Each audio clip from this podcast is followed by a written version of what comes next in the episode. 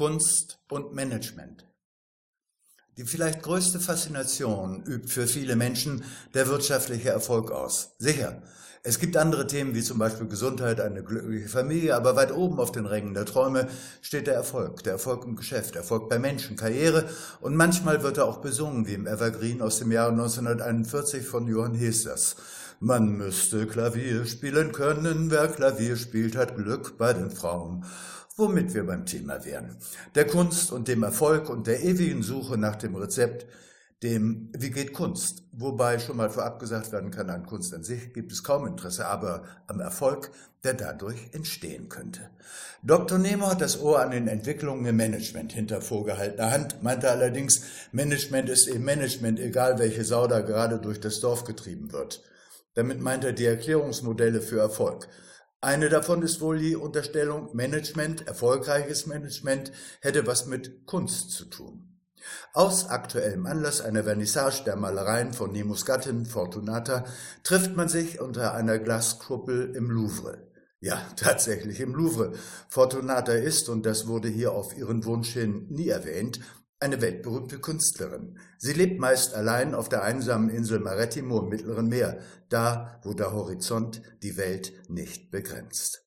Fortunata sagt Nemo, meine geliebte und erfolgreiche Künstlerin, was kann ich von dir für meinen Beruf lernen? Nun, wir kennen alle den Nemo. Sein Verhältnis zu den Sphären der Kunst ist wohl so ähnlich, wie es der Banker Hermann Josef Abs einmal über die Juristen sagte.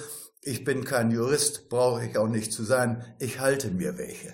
Nun, das könnte man in Bezug auf sein Verhältnis zu Fortunata vertiefen, aber lassen wir das.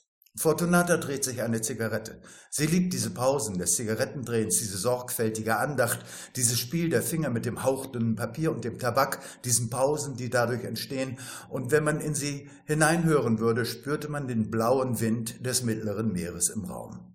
Fortunata, Nemo, Kunst und Management sind weit voneinander entfernt. Sie sind wie Parallelen, die ins Unendliche laufen. Nemo. Aber irgendwo treffen sich diese Parallelen doch. Irgendwo hinter dem Horizont. Fortunata? Nein. Sie treffen sich nie. Es ist eine Illusion. Aber wenn du meinst, Nemo, dann sag mir, was ist Kunst? Fortunata? Kunst ist Magie. Befreit von der Lüge, Wahrheit zu sein. Dann paffte sie den blauen Rauch vor sich und nach einer Weile, in der der Interviewer sein obligates Hm geraunzt hatte, sagt sie, die Wahrheit ist ein Gefängnis. Frei sind nur die, die wissen, dass sie die Wahrheit nicht kennen. Wer also die Wahrheit nicht kennt, ist frei. Nemo, das Management braucht doch aber etwas, das solide ist. Meinetwegen nenne das eine Wahrheit. Fortunata, das ist eben der Unterschied. Das Management will alles definieren und festnageln und operationalisieren, wie ihr das nennt. Nemo, anders geht es doch nicht. Wir können doch unseren Forecast nicht tanzen. Nemo hielt letzteres für einen gelungenen Witz. Naja.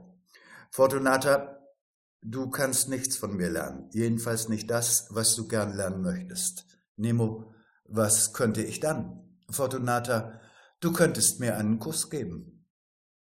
Nemo eilt zum nächsten Termin. Der Interviewer schlendert mit Elvira noch eine Weile durch die Welt der Kunst. Interviewer, was meint Fortunata mit dem Kuss? Elvira, mach's doch mal. Interviewer, ja. Und nun? Elvira, hast du was gelernt? Interviewer, nein. Es war jedoch wunderbar.